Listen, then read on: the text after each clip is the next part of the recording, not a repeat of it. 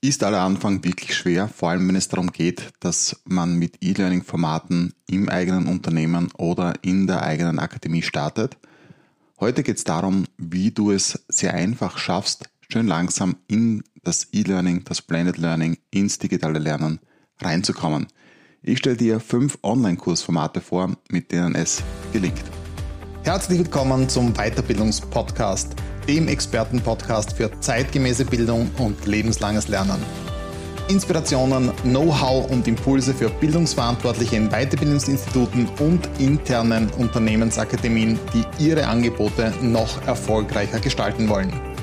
Ich bin Lothar Lackner und begleite dich durch diesen Podcast.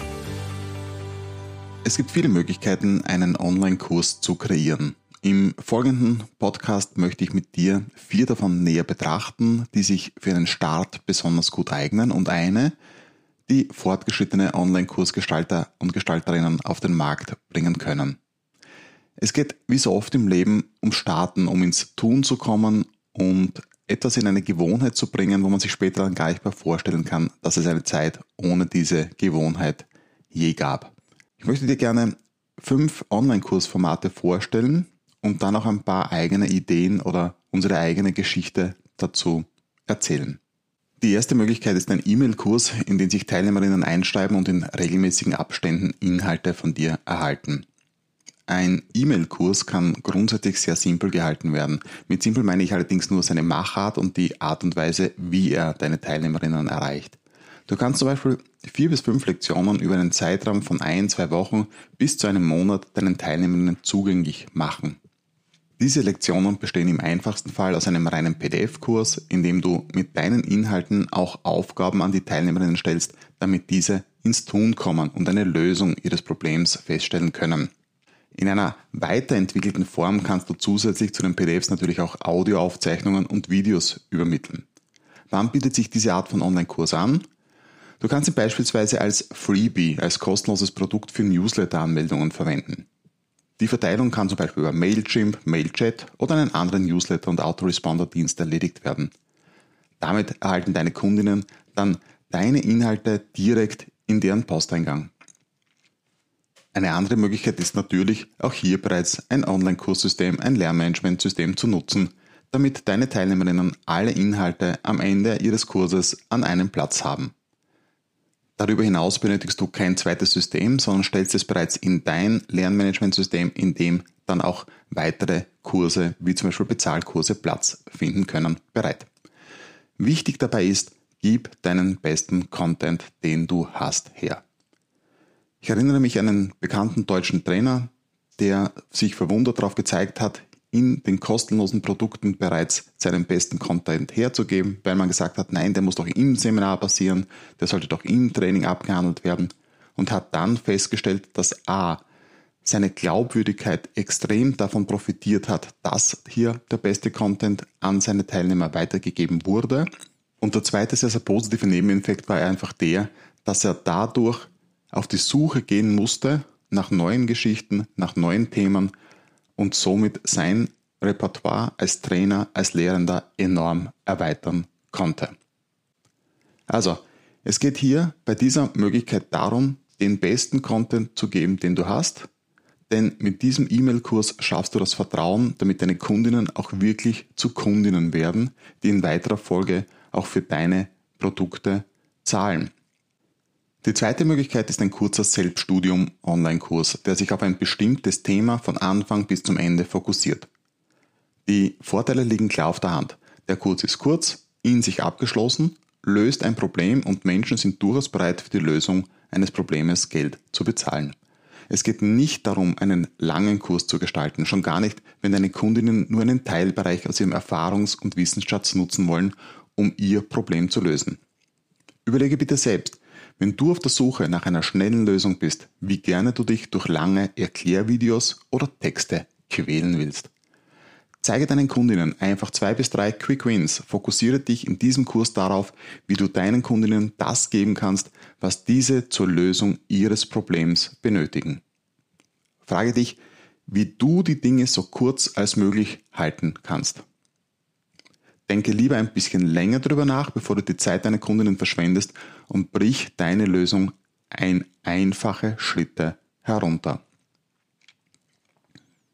Der Vorteil ist logischerweise ganz klar, du brauchst keinen langen, ganzen Online-Kurs gestalten, wo du auf viel mehr achten musst, sondern machst eine kleine, abgeschlossene Einheit, wo die Trainerin, der Trainer vertraut ist mit dem Content, seinen besten Content vielleicht auch wiedergeben kann und diesen so abbildet, dass er fürs digitale Lernen einmal grundsätzlich funktioniert und dabei auch gleich schauen kann im Response der Teilnehmerinnen, was fehlt noch, was ist gut gelaufen, was gehört optimiert.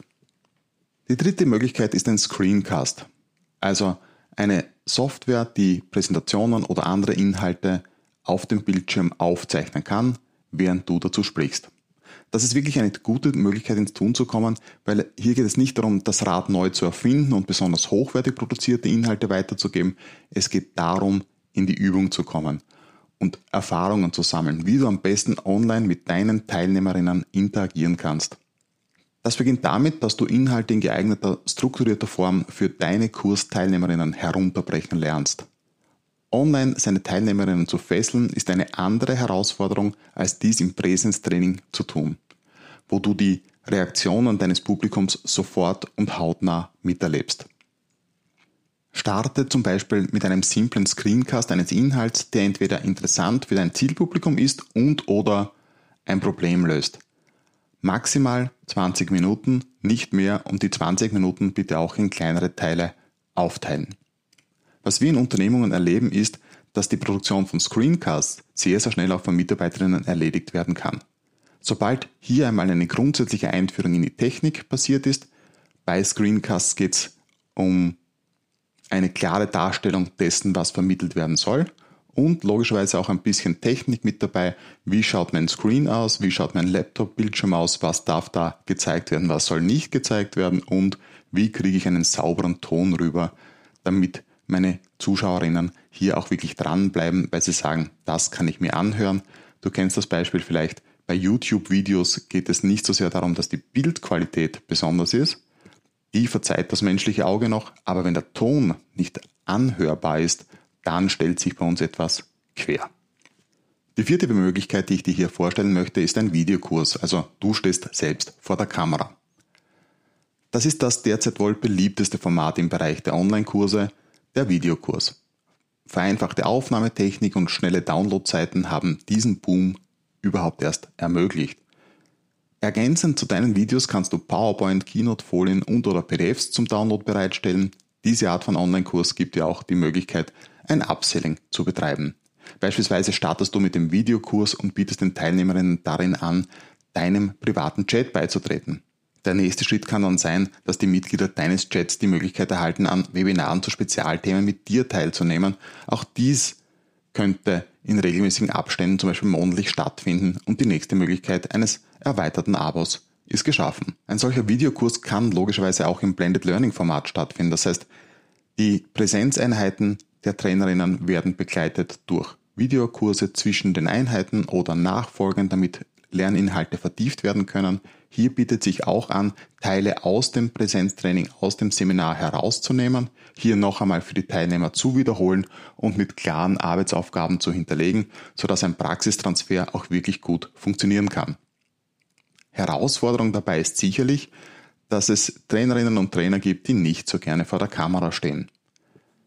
Diese Erfahrung durfte ich auch selbst machen und wir begleiten doch auch einige Trainerinnen, die hier erste Berührungsängste zu Beginn damit haben, aber in weiterer Folge kann man feststellen, dass mit der Übung auch hier Fortschritte gelingen und Videokurse irgendwann ganz zum normalen Repertoire gehören.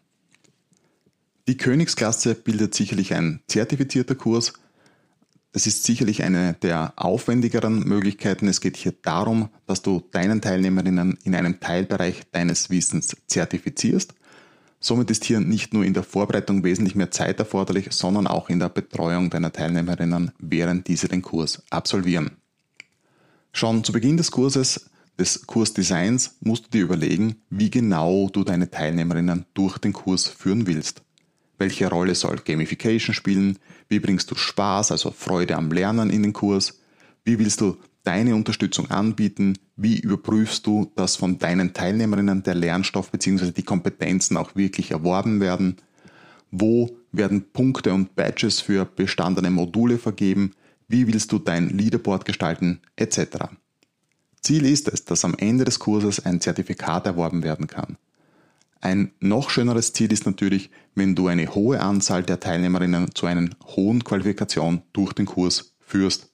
Mit anderen Worten, wenn du den Kurs so gestaltest, dass du Rückmeldungen von deinen Teilnehmerinnen zu deinem Online-Kurs zur Optimierung holst, dann steigt auch die Chance, dass durch gut aufbereitete Inhalte ein Großteil deiner Teilnehmerinnen den Kurs abschließt und mit einem Zertifikat beendet.